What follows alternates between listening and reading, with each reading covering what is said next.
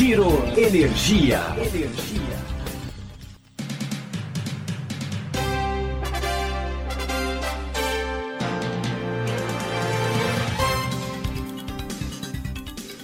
Olá, esse é o Giro Energia, o podcast sobre o setor de energia patrocinado e desenvolvido pela Econ Energia. Eu sou Roberto Rockman, jornalista que cobre esse setor há duas décadas. Nesse episódio do Giro Energia, a gente vai falar sobre as tendências de 2022. 2021 foi um ano cheio de novidades. Teve PLD horário, teve estreia dos derivativos, teve uma crise hídrica que levou o preço para quase 600 reais. Agora as chuvas vieram e o preço despencou. Mas como será 2022? Quais serão as principais tendências que vão moldar o próximo ano? Para saber mais sobre isso, a gente entrevistou o Paulo Toledo, que é sócio-diretor da Econ Energia. Vamos à entrevista com ele.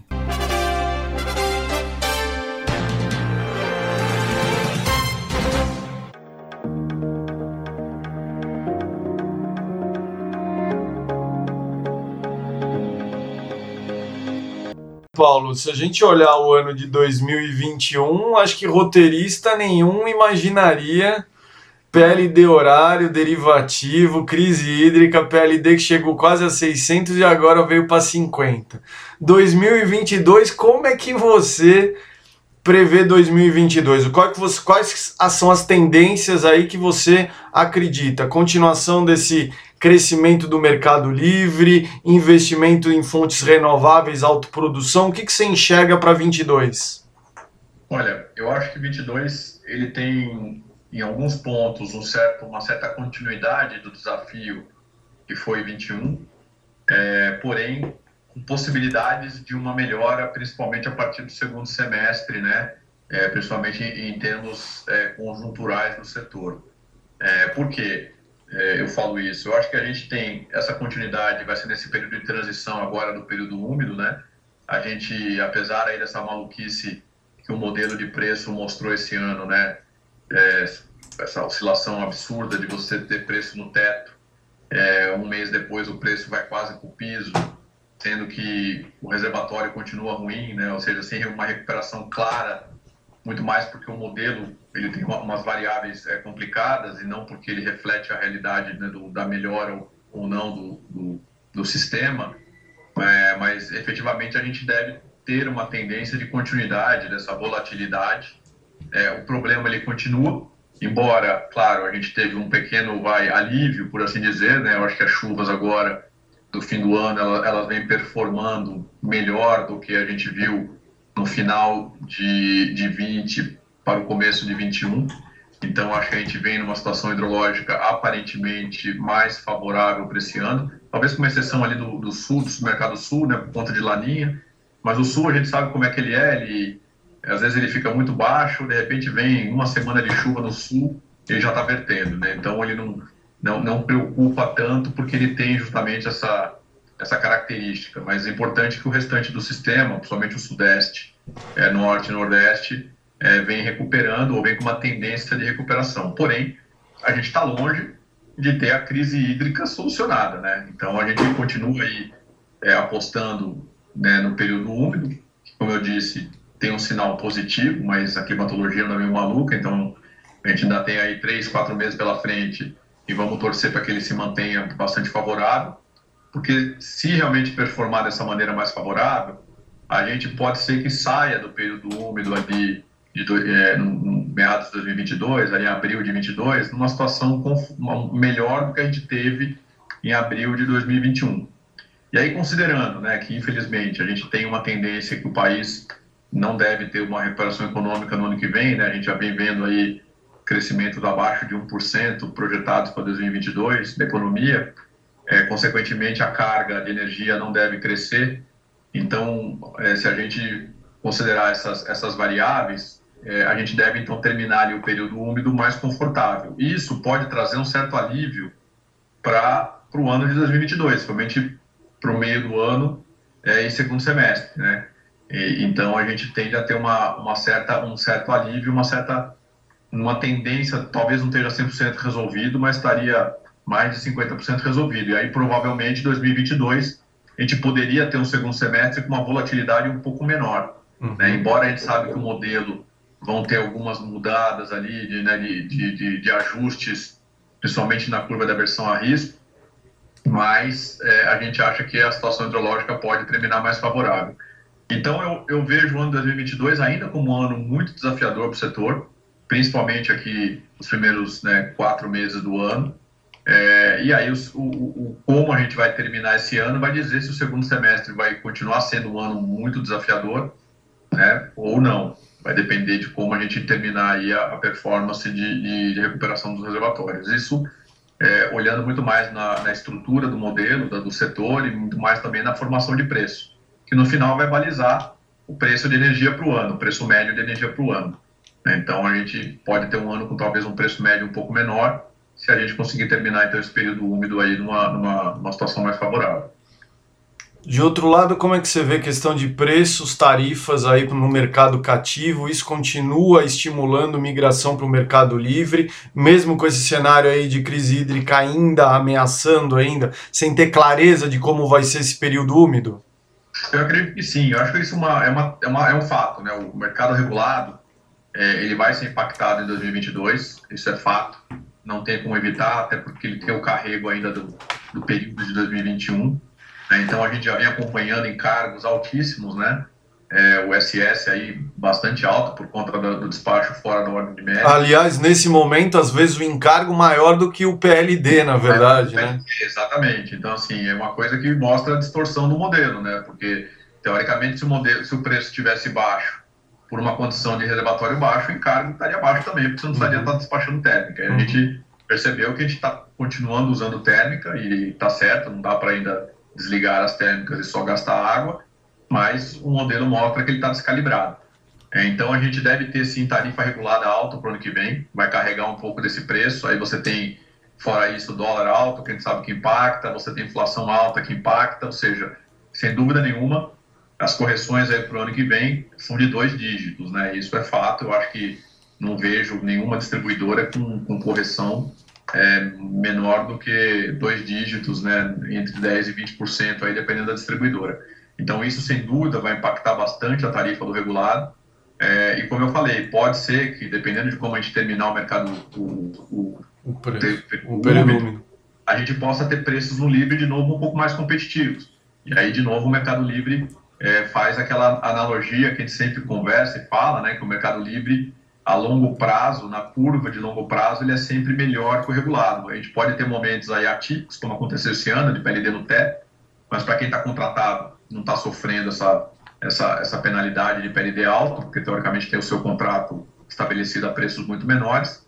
E quando você olha essa curva futura, né, de tendência cativos versus livres, novamente a gente vê um ano o cativo vai ficar bastante alto, uma tarifa de, de, de, de reajuste bastante alto, e o Mercado Livre podendo eventualmente ter preços mais competitivos de novo, né? Então a gente já vê aí contratos para 2022, 2023 já um pouco mais competitivos comparados com os de 2022. Então você já vê preços aí né, na faixa de 2022 hoje, você tem preços durante o ano aí é, próximo de 200 reais. Às vezes, se você pegar um contrato mais longo, pode até tentar diminuir um pouquinho. Então, 230, às vezes, dependendo do, do perfil do consumidor, mas já está começando a ficar mais competitivo. E aí, se a gente terminar o período úmido melhor, é, sem dúvida nenhuma, esses preços devem ter uma correção, uma correção para baixo ainda, ficar próximo aí no 180, 170, que já se torna bastante competitivo para o Mercado Livre. Outra tendência em alta que a gente tem visto nos últimos anos, autoprodução. Autoprodução ser também vê, principalmente também com o COP26, porque além de previsibilidade e custo redução, ainda tem a questão do apelo ambiental de investimento em renováveis. A autoprodução continua muito forte? Sem dúvida. Eu acho que a autoprodução ela veio agora, é, acho que, de novo, né, você falou bem, a COP26 é, teve, lógico, um, um viés bastante forte na sustentabilidade, na descarbonização aí das, das, das indústrias, é, fora isso, o próprio preço de energia né, no decorrer de 22 e toda essa coisa da crise hídrica que assusta bastante, é, embora a gente sabe que você não vai acoplar uma autoprodução dentro do quintal da sua fábrica, né? uhum. né? você vai depender do sistema de qualquer maneira, uhum. mas em todo caso, toda vez que esse assunto vem para a mesa com uma, como uma crise, ele levanta sempre aquele, aquele aspecto de que o, a indústria quer ter uma proteção de ter sua própria sua própria geração, uhum. né? Então muito mais no sentido de proteção de preço, de oscilações de preço, do que efetivamente de atendimento de carga. Mas efetivamente, acho que juntando aí toda a tendência ESG com a tendência de, de, volatilidade de preço que a gente tem no nosso modelo, eu acho que a autoprodução continua assim alta. Né? Ela veio, acho que para ficar mesmo. Eu acho que é, cada vez mais vai fazer sentido para as empresas terem, se não toda a sua carga, mas pelo menos uma parte da sua carga é, atrelada a, a, algum tipo de geração, seja ela uma autoprodução, seja ela até uma geração distribuída para carguinhas muito menores, se bem que a GD cada vez mais ela está se, tá se focando num, num público é, varejista, né, num público bem menor. Eu acho que o, o GD não faz muito sentido para grandes indústrias, é, tem que ser uma autoprodução mesmo né, por próprio conceito dos encargos, por próprio conceito, às vezes, de benefícios tributários. Então, eu acho que o, a autoprodução, né, ela, ela vai virar o grande, o grande, vai, a grande matriz é, produtiva aí, né, o grande futuro uhum. é, da fonte renovável. Uhum. Eu acho que cada vez mais a gente vai ver aí as fontes renováveis que antigamente só se viabilizavam ancorada nos leilões do governo, cada vez mais a, a, a gente vai ver projetos de fonte renovável ancorados é, em, em, contratos ou em participações societárias de, de, grandes consumidores que querem uma parcela da sua energia estarem vinculadas à sua própria produção renovável. Então, eu acho que a gente vai ver aí uma grande mudança nessa, nessa matriz de comprador de energia renovável para os projetos futuros. Né? Então. Quando a gente via no passado, como eu falei, praticamente 90%, né, se não quase todos os, uhum. os projetos renováveis, né, eólicos, solar nem tinha tanto, principalmente os primeiros eólicos, tudo ancorado lá no Proinfa, é, nos leilões regulados do governo, etc. E agora a gente vai ver, eu acho que uma mudança estratégica, né, de várias casas aí, a gente vem acompanhando vários grandes geradores privados, é, já estruturando seus projetos de autoprodução, é, seus projetos de geração renovável em autoprodução a grandes consumidores, né? Cada vez a gente vê aí, toda semana sai um aí praticamente fechando um, um contrato com uma grande indústria. Tá. Então eu acho que sim, é uma tendência, forte para os próximos anos, sim. Tá. Me fala outra coisa. Uma novidade também que a gente já tem recente, mas que a gente ainda não viu em grande medida, foi a abertura do mercado de gás natural. Vocês também estão conversando com clientes de vários setores e, nesse momento, as distribuidoras estão buscando renegociação com Petrobras e os grandes consumidores olhando isso. Porque a Petrobras quer colocar um novo preço para algumas distribuidoras, cerca de 50% do gás natural do país. Como é que está isso? Essa abertura do gás, você acredita que a gente tenha marcos no próximo ano? Essa abertura se acelera ou esse, esse, essa crise hídrica e essa renegociação e a crise externa com o aumento do preço do gás frearam um pouco o ímpeto dessa abertura de gás? Como é que você vê isso, Paulo? Eu acho, eu ainda não sou tão otimista para o mercado de gás é, nesse curtíssimo prazo, né? Por exemplo, o ano seguinte. Então... Eu acredito que a gente deva ter poucas mudanças né, no, uhum. no, no, mercado de gás. O mercado de gás ele ainda é, tem as suas dificuldades né, numa expansão mais forte, muito diferente do que aconteceu na energia lá nos anos 2000, quando a gente começou o mercado livre, é, onde você tem é, uma facilidade do escoamento né, da própria energia. Né, se você for pensar hoje, uma grande dificuldade para o consumidor de gás é, é o próprio acesso ao gás. Né? Hoje você tem é, a gente tem um país com uma malha de distribuição de gás muito pequena. Uhum. Né? Se você for pensar pelo tamanho do nosso país, é uma malha muito pequena. Então, com um número limitado de consumidores acessando, aonde as distribuidoras acabam tendo ali praticamente o domínio ainda muito grande né, da, da cadeia. Então, uhum. você tem é, o, não só o acesso, mas a compra da molécula. Né? Então, isso dificulta bastante a entrada de players, principalmente comercializadores independentes de gás, por exemplo, que teriam que estar comprando a molécula do gás e vendendo a molécula do gás. Né? E diferente da energia elétrica, que basicamente você tem a, a energia que você comercializa, ela é gerada e consumida, a molécula do gás ela acaba tendo concorrência é, não só no consumo do gás, pelo grande consumidor, pelo consumidor livre, mas também pela geração térmica, uhum, né? Uhum, então, no final das contas, é um mercado que, que é mais complexo, uhum. né, por esses fatores. Então, eu acho que a gente, e, e, ainda um ponto que você colocou que também atrapalha um pouco é o preço internacional do gás. A gente vê aí uhum. é, os preços bastante altos, né, uma, uma, demanda mundial muito grande pelo, pelo gás. É, e isso tudo junto, eu acho que dificulta um pouco a gente ter ainda esse dinamismo né, e essa, esse crescimento do mercado de gás. A gente vem sim conversando com alguns consumidores, eventualmente, mas a gente ainda continua esbarrando nas mesmas dificuldades, que é conseguir obter molécula, né, que é o gás competitivo, para fazer frente a, um, a, uma competição de um grande produtor de gás, por exemplo, é, e efetivamente também muitas vezes o, o próprio acesso à, à malha, uhum. muitas vezes está tá comprometida, ela está sendo usada para o destino é, não só do consumo das distribuidoras, como às vezes dos próprios é, geradores térmicos, né? Uhum. Então eu acho que ainda é cedo para a gente ver um ano que, o, que eu não acho que vai ser em 2022 que a gente vai ter grandes evoluções no mercado de gás, não. Tá.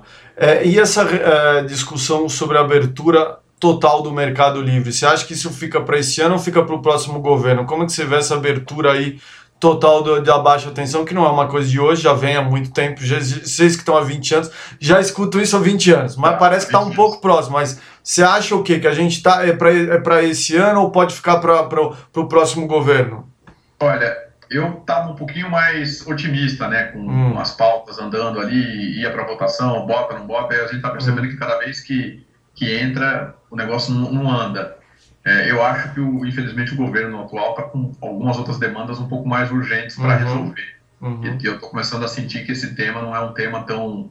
Né, que não está sentindo tanta força ali no, no, uhum. no apego do governo para fazer realmente esse negócio andar mais rápido. Uhum. Então, assim, eu gostaria muito que em 2022 a gente tivesse algum tipo de sinalização de aprovação realmente mais forte. Uhum. Mas eu estou começando a achar que, tendo em vista a dificuldade do governo atual, a própria popularidade, as dificuldades econômicas que a gente vai ter né, com essa continuidade da pandemia, é, eu, eu começo a ficar um pouquinho menos otimista é, de que a gente vai conseguir ter algum tipo de resolução ainda nesse governo. Né? Pode ser, a gente sabe que eventualmente ainda tem aí quase um ano pela frente, um pouco menos. É, o ano de eleição é sempre mais complicado, mas também é, é um assunto que eu acho que para qualquer governo, isso é um trabalho que a própria Abracel vem fazendo, uhum. eu acho que ele é bom para qualquer governo, é bom para o governo atual, é bom para os próximos que forem entrar ali, inclusive é um assunto que a gente vem trabalhando na associação e tentar buscar aí a pauta com os presidenciáveis, inclusive, né, é, que isso pode ajudar. Então, assim, eu prefiro ainda acreditar que a gente pode ter alguma coisa, mas eu já começo a achar que o tempo está começando a ficar curto por conta dos problemas que o governo tem para resolver mais prioritários e talvez esse assunto vá ficando por fim da pauta, entendeu? Você quer acrescentar mais algum ponto, Paulo? Não, acho que dentro da conjuntura de 2022 é um pouco do que a gente do que a gente está vendo. Eu acho que vamos ter bons desafios, né? Mas eu acredito que vai ser um ano que, se tudo der certo, aí como eu falei, a gente pode ter um ano um pouquinho menos tenso do que foi 2021 principalmente no setor de energia. Claro que na economia e no resto vai ser mais tenso, mas na energia eu acho que dependendo se São Pedro nos ajudar aí com um verão bom, eu acho que a gente sai um pouquinho melhor do que a gente entrou. Não, e ninguém hoje lembra que o PLD horário entrou nesse ano, né? Era é. toda a atenção que teve tanta coisa que ninguém lembrou, né? Ninguém lembrou, foi tantos problemas, tanto, tanta, tanta, tanta, como é que é, tanto decretozinho, tanta coisa da ANA, de, e que continua, né? A gente vê aí, daqui sai é, vazão de rio, limitação de vazão de rio. Aí já estão começando a falar do ano que vem como é que vai ser Belo Monte, né? Se a cota A, cota B, como é que vai ser, ou seja, de novo os assuntos estão voltando, então a gente acaba esquecendo do, do detalhe do período horário, né? Com certeza. Tá certo, Paulo. Muitíssimo obrigado. Nada, um abraço. Outro. Tchau, tchau. tchau, tchau. Bom, pelo que a gente ouviu da entrevista do Paulo, é preciso ficar de olho como a gente vai terminar o período úmido. Os reservatórios, apesar das chuvas agora de novembro e dezembro, ainda estão em níveis baixos. Bem, esse foi o Giro Energia, o podcast sobre o setor de energia, patrocinado e desenvolvido pela Econ Energia.